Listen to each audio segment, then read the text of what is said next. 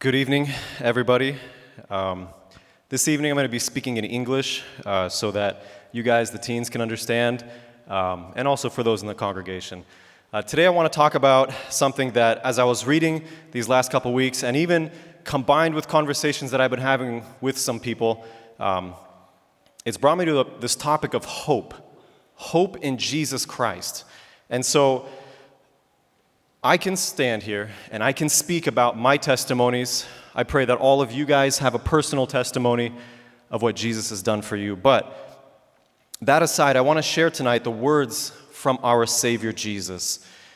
And these words, what they're meant to do is they're meant to give us comfort and they're meant to give us assurance and hope in a time when things are getting more and more worse. It's no it doesn't take a smart person to understand that this world is getting more sinful, it's getting more wretched and more perverse and more evil. And unfortunately, unfortunately, we see that younger and younger generations are starting to see that. It's affecting younger and younger generations. Any of these teenagers here can tell you that at school, the things they hear were things that maybe even when I was going to school, I, I didn't hear until high school. Things you folks probably didn't hear until you were adults. Horrible things, vile things, inappropriate things. And unfortunately, Satan has had his way in our schools, in our churches, everywhere, to where now he's attacked every pure and good thing, leaving us with nothing but evil, desolate hearts, and no hope. And that's why today I wanted to remind us of Jesus' promise, one of his promises, which is hope. Romans chapter 15, verses 4 says, For whatever was written in former days was written for our instruction, that through endurance and through the encouragement of scriptures, we might have hope. And so that's what I want to do simply today is encourage us through those scriptures to remind us of the hope that we have in Jesus Christ and by the help of his Holy Spirit. So, my question that I ask you and that will be asked later on in the text is do you have hope? Do we have hope in Jesus Christ? If Jesus Christ is your Savior, and I agree that He is my Savior, then we have hope in Jesus Christ. Amen? Do we believe, as Jesus promised, what He said is going to happen, that He's going to come again? Do we believe that's going to come, uh, that's going to happen? Do we believe that Jesus died for me, died for you once and for all, for all of our sins on the cross, and that we're saved by grace alone? And do we have hope that when we die, that we're going to stand before the judgment seat of God, that we know that we know that His atonement, His blood alone is what's going to save us? That question wasn't just asked to all of us, it was asked in the Bible as well. If you open up to John chapter 11, I want to read verses 21 through 26. In a little context, this is where Lazarus, um, the brother of Martha and Mary, died. And so Martha has a really interesting conversation with Jesus. This is where Martha says, Lord, verse 21, Lord, if you had been here, my brother wouldn't have died. But I know that even now, God will give you anything you ask. And so Jesus says, Your brother will rise and live again. Martha answered, I know that he will rise and will live again in the re- resurrection of the last day. That's interesting. Martha knew that Jesus was not talking about right here. She knew Jesus wasn't saying, I'm going to come and I'm going to I'm to raise him from the dead right now. She knew that there was something greater coming, a greater resurrection. So, Jesus said to her, I'm the resurrection and the life. Whoever believes in me, though he die, physically, though he die, yet shall he live. Verse 26 And everyone who lives and believes in me shall never die. He's talking about spiritual, right? And then the very last part of this verse, he says, Do you believe this? Jesus is asking Martha, Do you believe this? And so the question that Jesus poses to Martha is now posed to you and me as well. Do you, do I, do we believe that one day, when we all physically die, and we will die, that we're going to continue to live? And may God help us to answer, just like Martha did in verse 27 Yes, Lord, I believe that you are the Christ, the Son of God, who is coming into the world. Martha said, Yes, Lord, I believe. She was able to say that I believe because she had the hope of Jesus Christ. She knew who her Savior was. She fortunately had the, the privilege to see him physically in body. But even so, for us who don't see, we don't see Jesus Christ physically in the flesh, yet we hope. And so I keep asking this question, not only to myself and to you, because unfortunately, maybe you know of people, maybe you've heard of situations, there are people in this very church, in our Slavic community, who don't have the hope of salvation. They've been going to church for a while, but they don't know that they're saved. They don't have the hope of the resurrection. People are still unsure. This isn't just youth. I know oftentimes teens, we ask this question to you guys and, and youth is, do you have a relationship with Jesus Christ? But the same question is asked of all of us. See, they've only been going to church for 15 years of their life, but some people here have been going 27, 40, 50 years longer in a church. And unfortunately, some people to this day do not have a relationship with Christ. I heard a case um, during somebody who was doing a pasichenia uh, for somebody who was dying. And when they were asked, this, this elderly person, when they were asked, Are you ready to go see Jesus? Uh, they said, Well, I, I'm not sure. I, I don't know if I did enough good things for Jesus Christ. Right then and there, you can see there was no hope. There is no hope because the hope is, well, I hope I did enough good things for Jesus. That's not hope in the promise of God. Now, that's not a judgment on that person.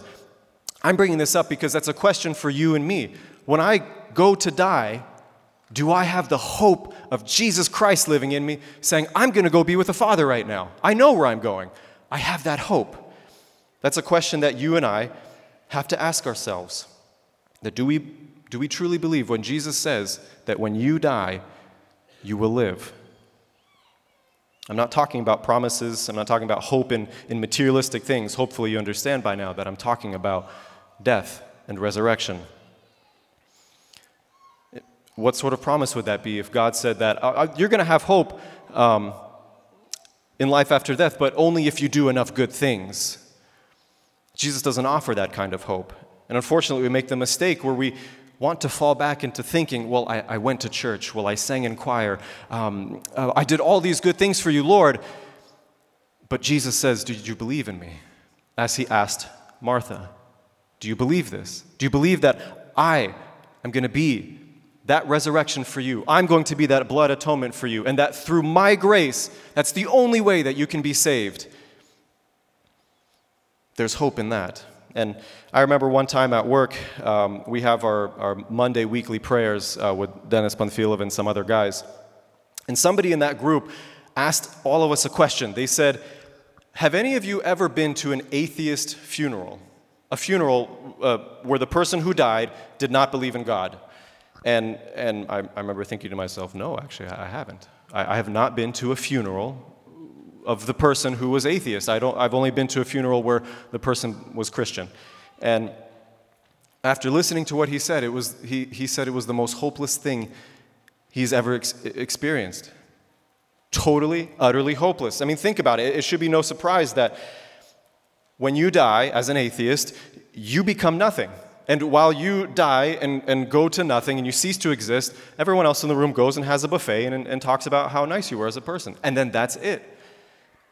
There, there's, there's no hope, there's no joy, there's nothing to look forward to. It's just darkness. And so that's why in Isaiah, when he writes, Let us eat, let us drink and be merry, for tomorrow we die, he's speaking from the perspective of somebody who says, I don't have to believe in God. There's, there's, I don't want God. I want all pleasure, and I want no consequence, and I want no sin. But they don't understand that they're falling short, that they also don't want hope. And so, what's interesting to me, I kept, I kept reading into what a lot of atheists were, were thinking about death. When you ask an atheist about death, someone I read on a forum said, I'm not scared of death because, well, A, I can't do anything about it, and B, when I'm dead, I won't know I'm dead. And he said, I hope that my death, when it comes, is painless and quick, and I hope I get to a good age when it happens. That's the hope. Somebody else said, Christians invented a God and a life after death because they were too scared to face death. And so they needed something, a God, to comfort them. And so what they said as they closed, they said was, as an atheist, I embrace death. I've come to terms that when I die, I will simply cease to exist. no hope, no future, just blackness. The irony is that the Christ, they say that the Christian comforts themselves with the hope that God's going to take him to heaven, but at the same time, they comfort themselves that there is no God. That's the irony. That's their comfort. That's their hope. They hope that there is no God because there, if is there is a God, that means there's going to be judgment for the sin. And so, today I want to encourage us with Scripture to give us hope. Maybe there's somebody here, maybe teens, you're struggling with hopelessness. You don't know where you're going in life. You have no idea what life holds for you. Maybe you're doubting. Maybe you're depressed. Or you're sitting here in addiction. You're strangled by addiction and you think, I have no way out, no vychad. But in Romans 5:3 it says, Not only that, we rejoice in our sufferings, knowing that suffering produces endurance, and endurance produces character, and character produces hope. Character produces hope. And hope does not put us to shame because God's love has been poured into our hearts through the Holy Spirit who has been given to us. Hope in Jesus Christ does not shame. Teens, putting your trust in Jesus Christ, as any of the bratya or any of the elderly folks here can tell you, hope does not shame, whether that's in school, whether that's at home or at work. Hope in Jesus Christ will never shame. In other words, it doesn't disappoint, it'll never fail you. And so, throughout the Bible, we see so many spots where these writers, these authors, are talking about the hope they have in Jesus. Psalm 130, verse 5 says, I wait on the Lord, my soul waits, and in his word I hope. That is, he's hoping in the Word, the Bible. That's something we can hope in. Lamentations 3, verse 24 The Lord is my portion, says my soul. Therefore, I will hope in him. The hope is in his provision, that he'll take care of us. And in Titus 3:7, so that being justified by his grace, there's that promise of salvation, we might become heirs according to the hope of eternal life. There's the hope of heaven. See, God is faithful to his word. And when we, just like these authors, are able to say, Jesus, I know that you're my Redeemer, and I'm going to put my trust in you, He offers that hope of everlasting life. And the, the best part is, out of all of this, is it doesn't matter if you've been going to Sulamita for, for one year, whether you've been going for 20 years, whether you've been going to another church and then you came to Sulamita, whether you are a Christian or whether you do not have a personal relationship with Jesus Christ, you can still be 100% sure that today you can have hope, that today you can have a relationship with Jesus Christ. Romans 10, Romans chapter 10, verses 9 and 10 says, Because if you confess with your mouth that Jesus is Lord and believe in your heart that God raised him from the dead, you will be saved. For with the heart one believes and is justified, and with the mouth one confesses and is saved. Amen. Christ is calling us to trust in Him and to hope in Him. And that what we just read in Romans, that's the promise that if you confess Him with your mouth and you believe in the words of Jesus Christ, you will be saved. I'll close with, I'll close with this that if you're sitting here tonight, you're going through life and you have absolutely no hope, you have no guarantee of salvation, you don't know where you're going, you're stuck in, stuck in depression, stuck in misery, Read John chapter 11, verses 25 and 26, where Jesus says, I am the resurrection and the life. And whoever believes in me, though he die, yet he shall live. And everyone who lives and believes in me shall never die. Do you believe this? Amen. Let's pray.